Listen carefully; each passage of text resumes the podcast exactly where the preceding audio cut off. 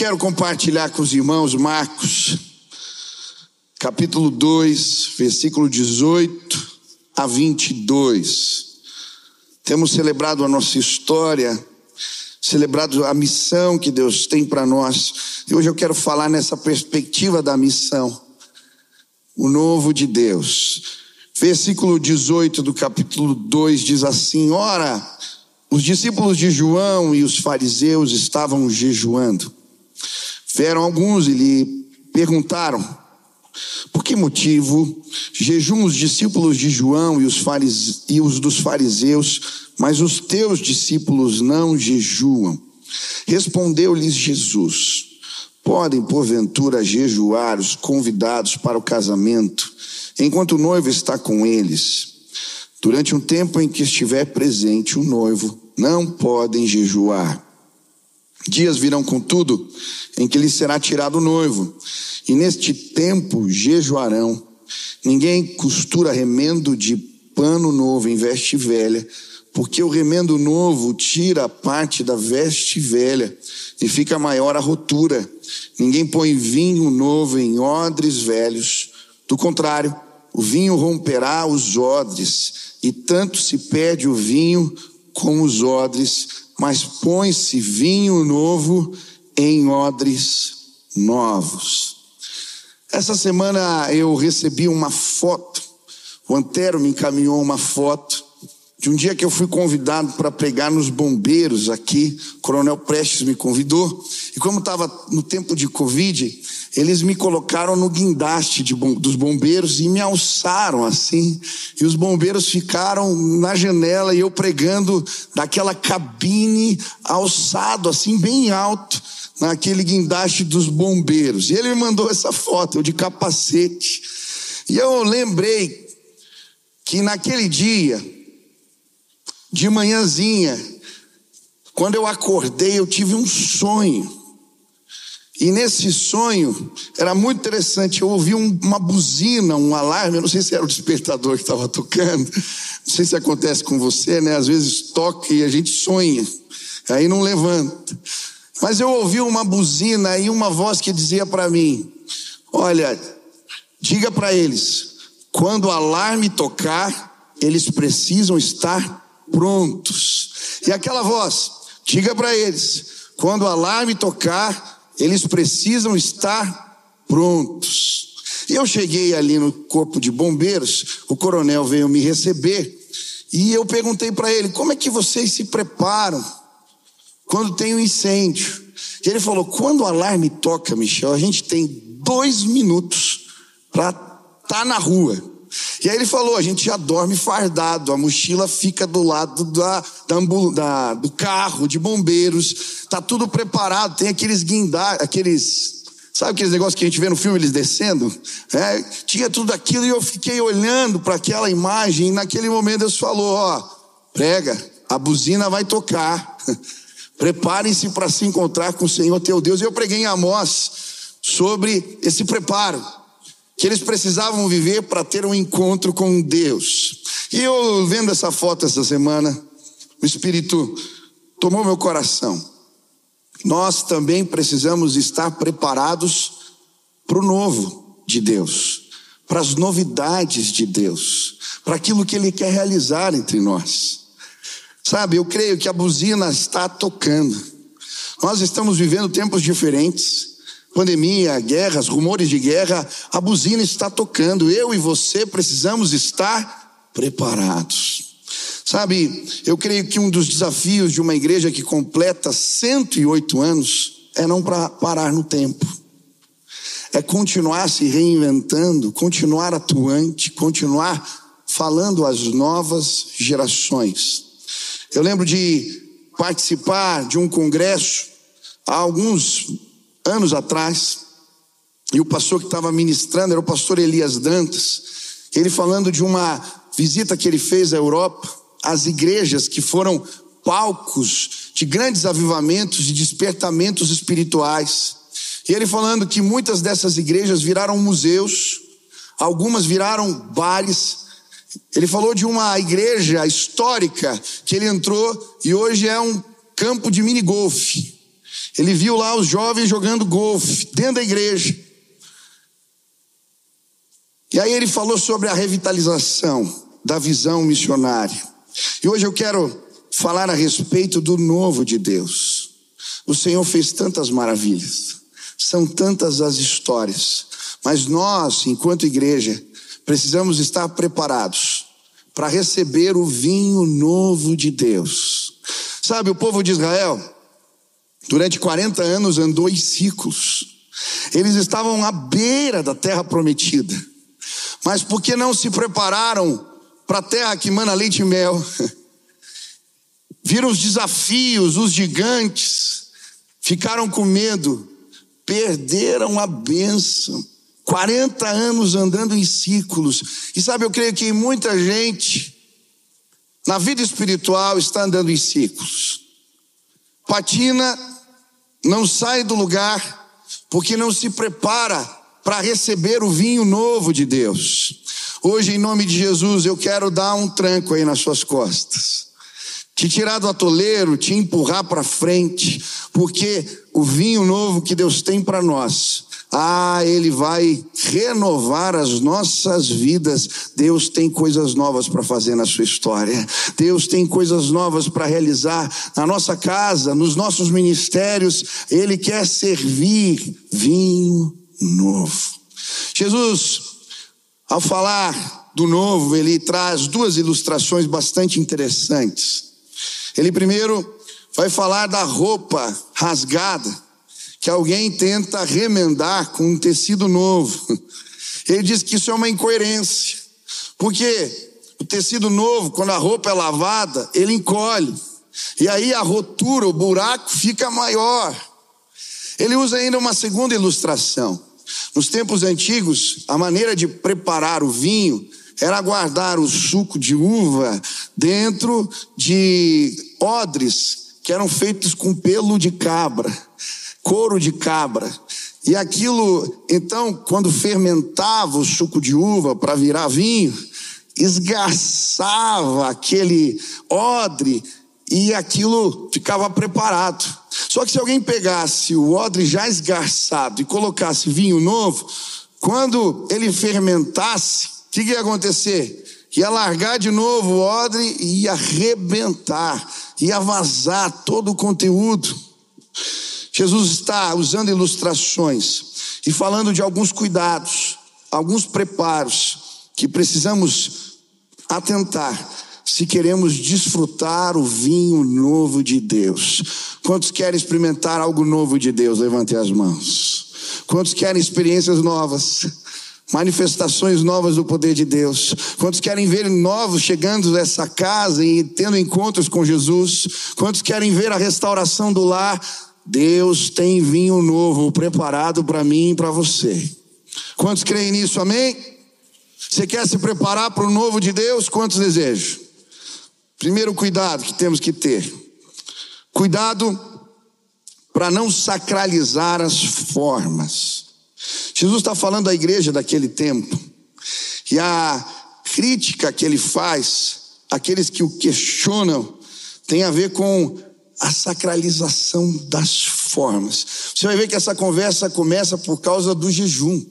Estão perguntando para Jesus por quê que os discípulos dele não jejuavam, sendo que os discípulos de João e dos fariseus eles tinham o costume de jejuar na segunda e na terça-feira, das seis da manhã até as seis horas da tarde. E eles estão perguntando por quê Jesus que você não faz também desta maneira.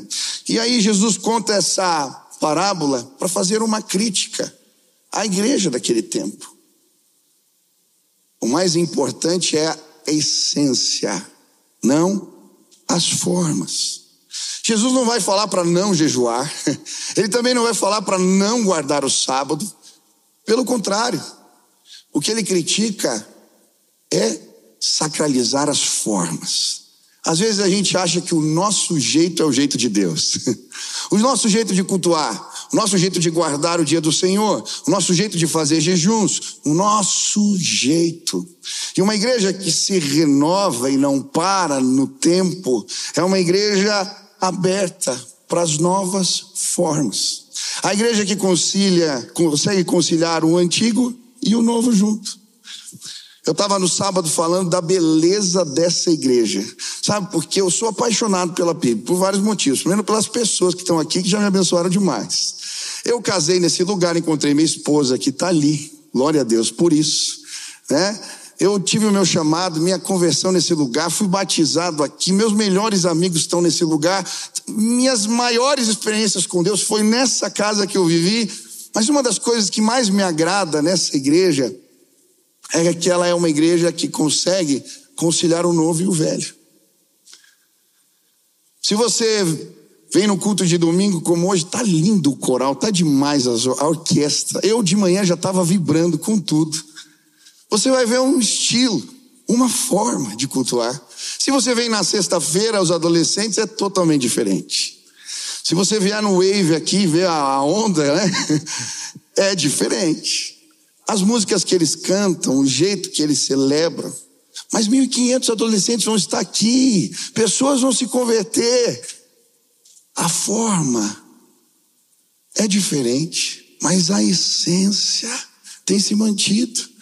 Essa é a igreja da orquestra, dos coros, dos sinos, das crianças, dos idosos, dos deficientes. Essa é uma igreja forte, porque ela não sacralizou as formas ela se volta para a essência e Deus continua agindo entre nós. Deixa eu te dar um conselho. Quando você for num culto ver uma expressão diferente da sua, celebre a Deus por essa igreja. Porque ela vai continuar viva enquanto ela falar às novas gerações, enquanto as formas não ficarem sagradas. Deus vai poder atuar de maneira poderosa entre nós. Quantos são felizes por essa igreja ser multifaces? Levanta a mão. Você pode aplaudir ao Senhor pela igreja maravilhosa que temos.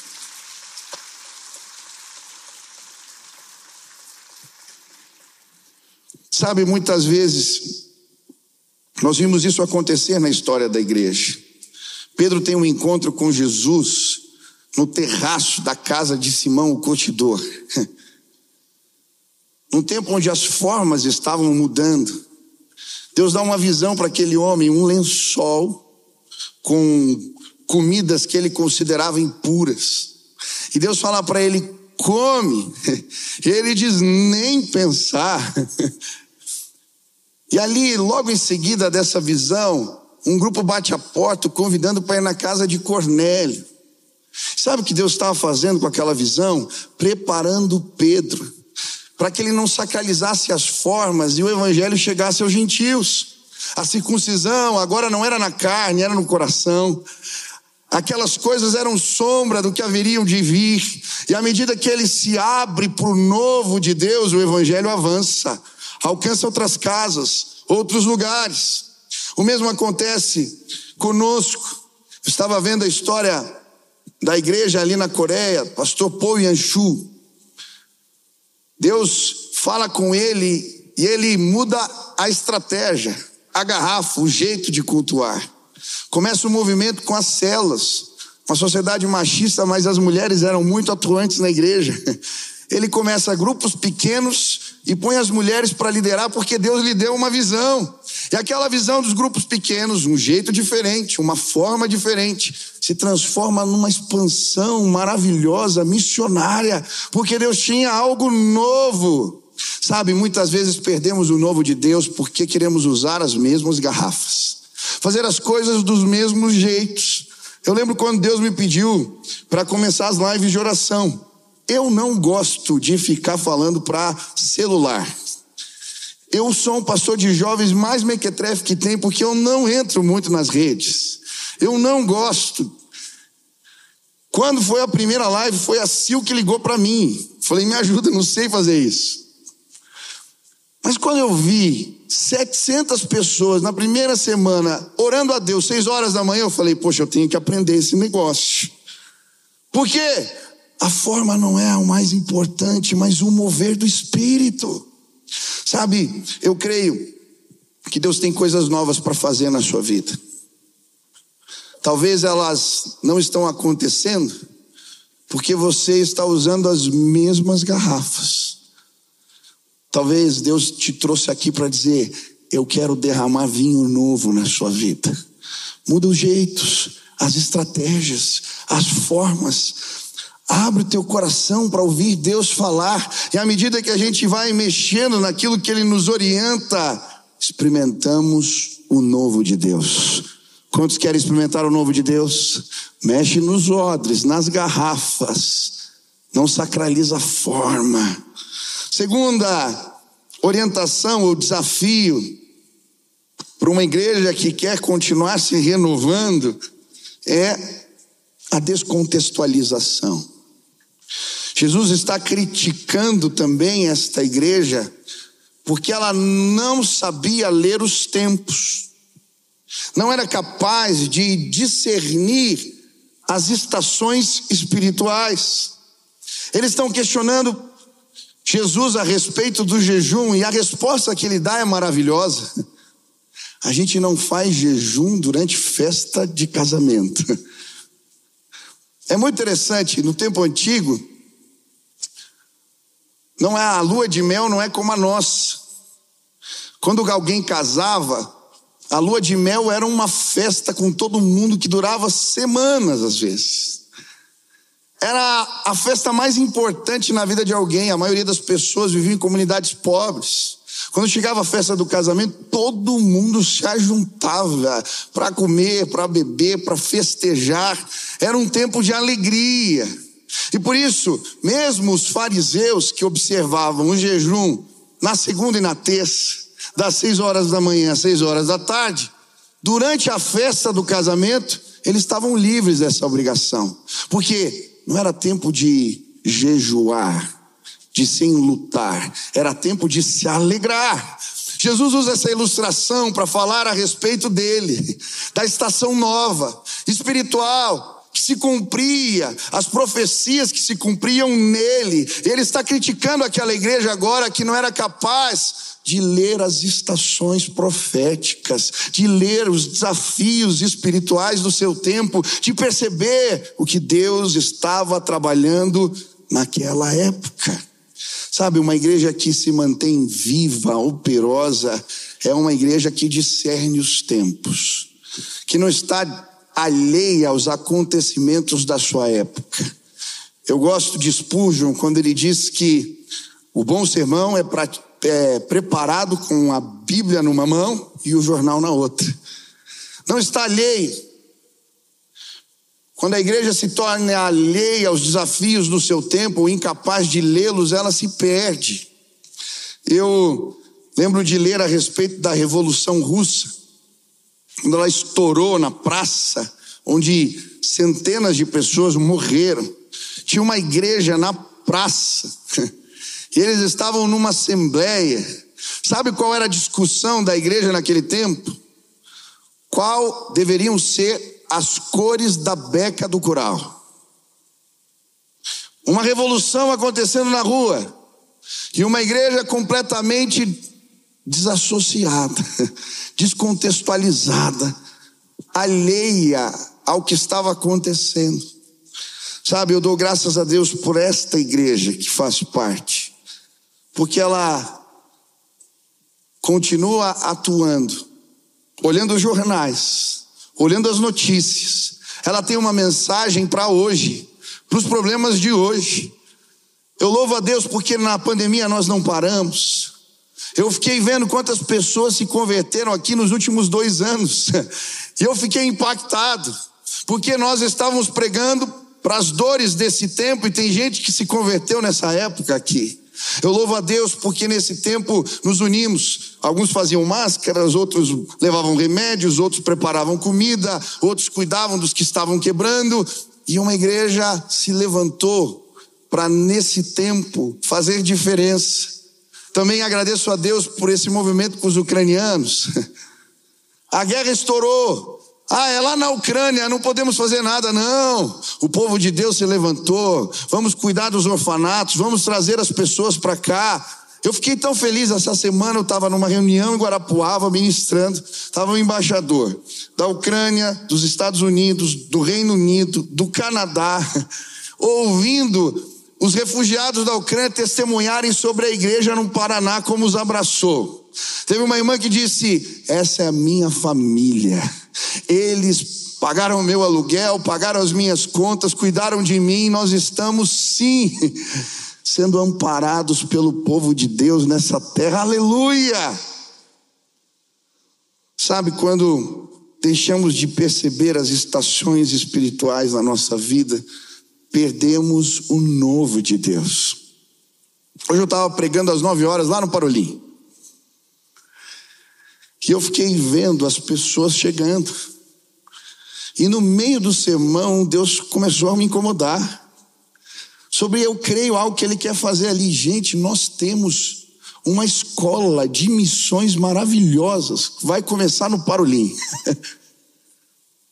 Sabe, que bom que nos seminários a gente se debruça sobre os livros, mas mais do que catedráticos, eu creio que nós precisamos preparar pastores, profetas, homens de Deus atuando na obra. Existem casas vazias de Deus, existem lugares cheios de trevas, e eu comecei a enxergar uma escola de missões funcionando ali. Gente entrando, gente trabalhando, gente pregando o evangelho, pessoas sendo salvas, porque é uma estação nova. Deus está nos abrindo uma porta, nos colocou naquele lugar. Muitas vezes não percebemos o que Deus quer fazer. Meu irmão, em nome de Jesus, você quer casar, você está solteiro e está orando por isso, se prepare para o novo de Deus. Você quer ter filhos, quer criá-los bem, se prepare para o novo de Deus. Vai ler, vai se informar, vai atrás de conhecimento. Você quer um novo tempo na sua profissão, no seu trabalho?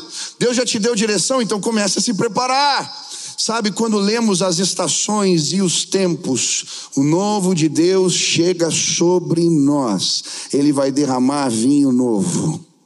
Ele vai derramar vinho novo sobre a minha e sobre a sua vida.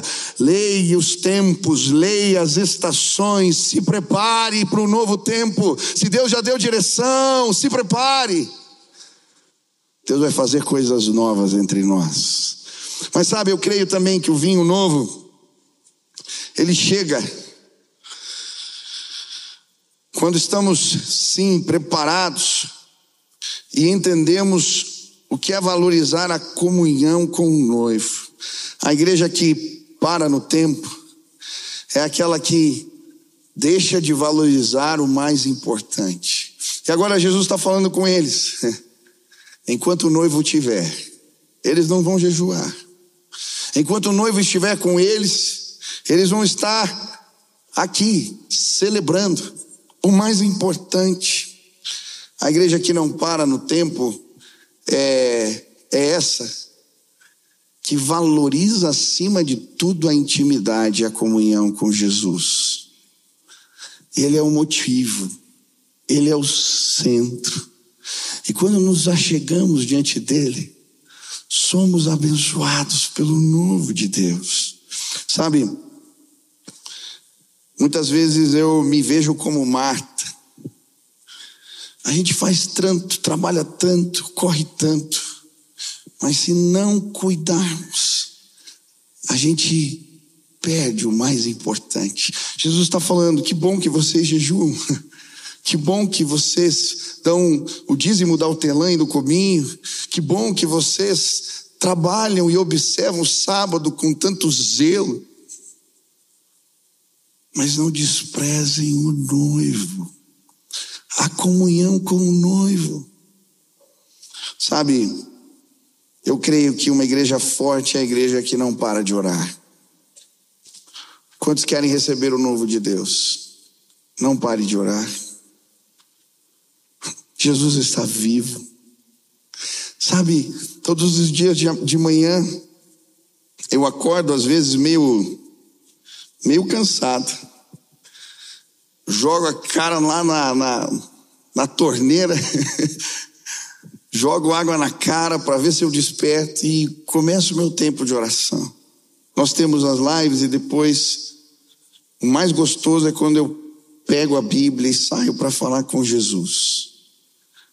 Os meus dilemas, as minhas situações, quando eu levo ao trono de graça os meus problemas, e ali ele começa a se revelar.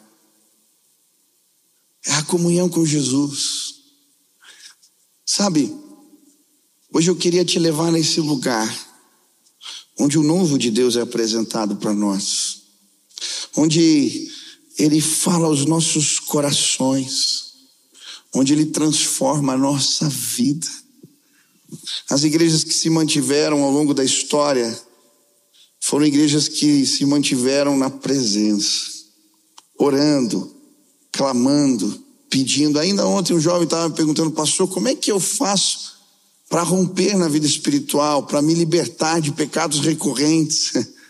Falei, meu irmão, ele falou, eu tenho uma agenda, e eu anoto os dias que eu faço errado determinada coisa e os dias que eu não faço, em vermelho e azul. E esse mês está quase tudo vermelho, pastor. Eu falei, você está fazendo tudo errado, cara. Como assim, pastor? Para de anotar isso aí, o foco não é o problema. A vitória vem em Jesus. Anota o dia que você passou na presença dele, que você se alimentou bem, é igual regime, gente. Quando a gente foca no problema, a gente se complica. Quem já fez regime aqui, que você falou assim: eu não vou comer mais nada. Eu lembro de um que eu fiz de noite, falei: tá bom. Radical. Cortei tudo. Chegou no jantar, eu comi que uma banana e tomei água.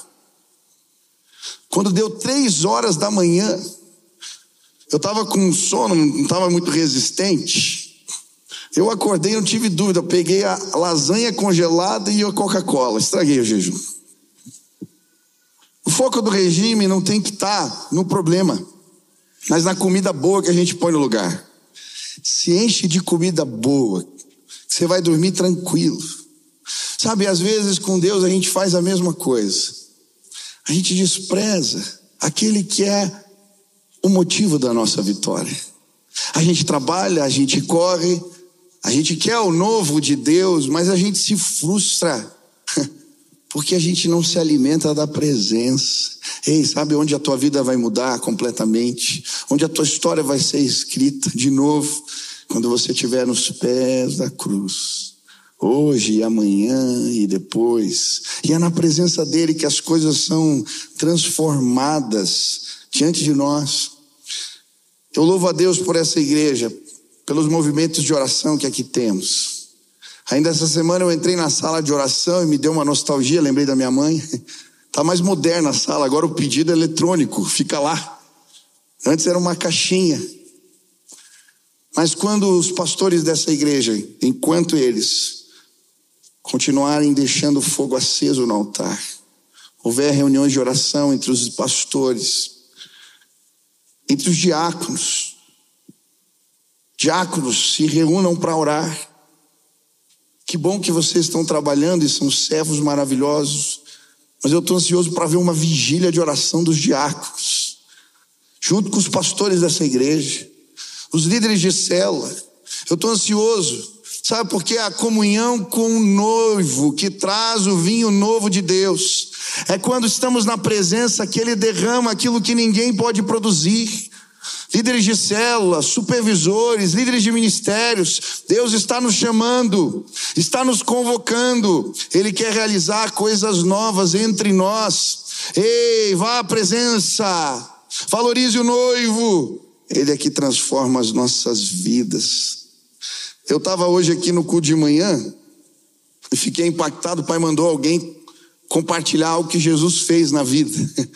Eu estava do lado do Sandro, que trabalha aqui, é um dos intérpretes dos surdos e ele, ele é, de, é da liderança da igreja. E aí falou, perguntei, como é que foi que você encontrou Jesus? Falou, pastor, você acredita que eu era dono de um bar? Falei, Sandro, você era dono de um bar? Sim. E funkeiro, pastor. Você, Sandro. E eu ergui o som no mais alto, porque tinha uma igreja do lado eu queria incomodar a igreja. Aí um dia um irmão veio lá conversar comigo, o som estava alto, acabou me levando para dentro da igreja, e eu tive um encontro com Jesus, agora estou aqui, pastor. Jesus é poderoso para fazer o que a gente não pode fazer. Agora, toda vez que eu ver o Sandro ali fazendo, eu vou lembrar que ele foi fanqueiro e dono de bar. Tem cada história linda.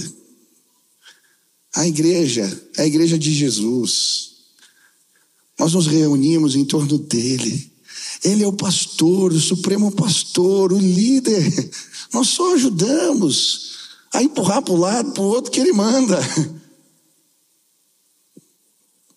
Última lição: quantos querem viver o novo de Deus? Tem que aprender a renunciar. Não tem como viver o novo sem renúncias. Olha que interessante a ilustração que Jesus usa. Os odres velhos, eles estavam esgarçados, eram como garrafas descartáveis. Se jogasse o vinho de novo ali, ia arrebentar.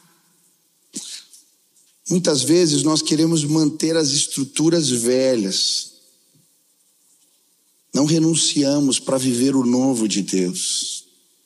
E aí a gente nunca experimenta a graça maravilhosa. Quando Deus chamou Abraão, ele disse: Sai da tua terra, do meio da tua parentela, para o lugar que te mostrarei. Deus tinha algo novo, um povo novo, uma nação nova um vinho novo, mas envolveu renúncias. Quando o Senhor tirou o povo do Egito, eles tiveram que renunciar. Alguns tiveram dificuldades, tinham saudade dos pepinos, das cebolas, das comidas.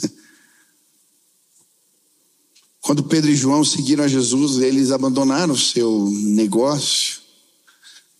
Depois de uma pesca maravilhosa.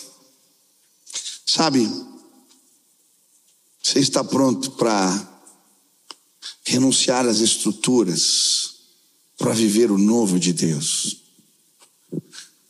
Na nossa casa nós temos experimentado algo interessante. A minha esposa, quando começou a pandemia, passou por um processo muito bonito de renovação de Deus na vida dela espiritual. Nós fomos para um congresso, o Descendo, eu fui ministrar lá, e Deus nos visitou e confrontou ela, ela vendo alguns missionários, o Loren falar, a esposa dele. Aonde você teve?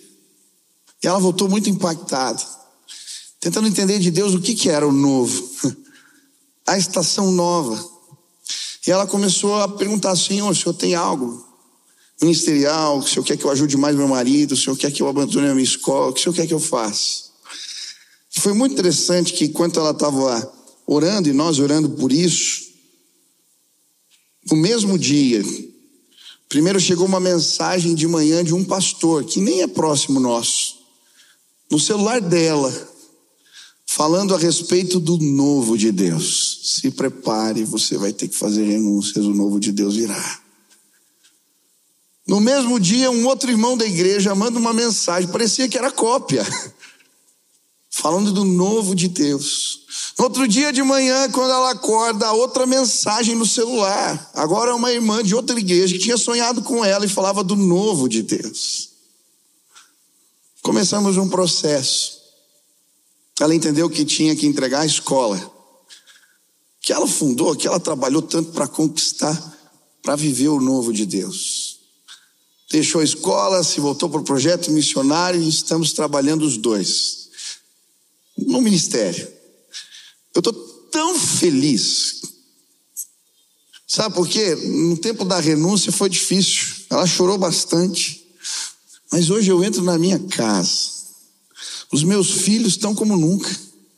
O Beni já está terminando de ler o livro de Marcos e de Lucas. Ele foi alfabetizado agora. Ele tem caderno da Bíblia. Ele escreve as coisas, porque assim fica ensinando. A gente fica batendo papo e sonhando as coisas do ministério. E o vinho novo de Deus tem sido derramado na minha casa. Eu podia falar de outras renúncias. Eu já tive meus negócios. Deus pediu para abandonar. Mas a verdade é que cada um tem uma história. Eu creio que o novo de Deus vai vir sobre a sua vida. Quando você tiver disposição de fazer renúncias na presença de Deus. Uma igreja viva é uma igreja que segue o Mestre, que deixa para trás o que ele manda deixar para viver a maravilhosa graça de Deus. Eu quero entrar na terra prometida. Eu quero passar por outro lado do rio. Eu quero ver a glória do Senhor. No deserto ele fez coisas maravilhosas. No Egito, antes dele, nós temos uma história linda. Deus tem feito maravilhas. Mas eu creio, Deus tem um vinho novo para mim e para você. Eu não sei o que, que representa o novo para você. Talvez uma nova estação na tua vida ministerial. Talvez uma nova estação nos negócios, no trabalho. Talvez uma nova estação na relação com a família. Eu não sei o que representa o novo, mas hoje eu queria te desafiar a confiar em Deus Abrir mão do que precisa abrir mão.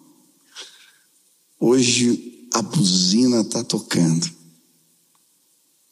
Prepare-se. Prepare-se. Prepare-se para se encontrar com o Senhor, teu Deus. Eu creio que Deus quer nos levar a esse lugar.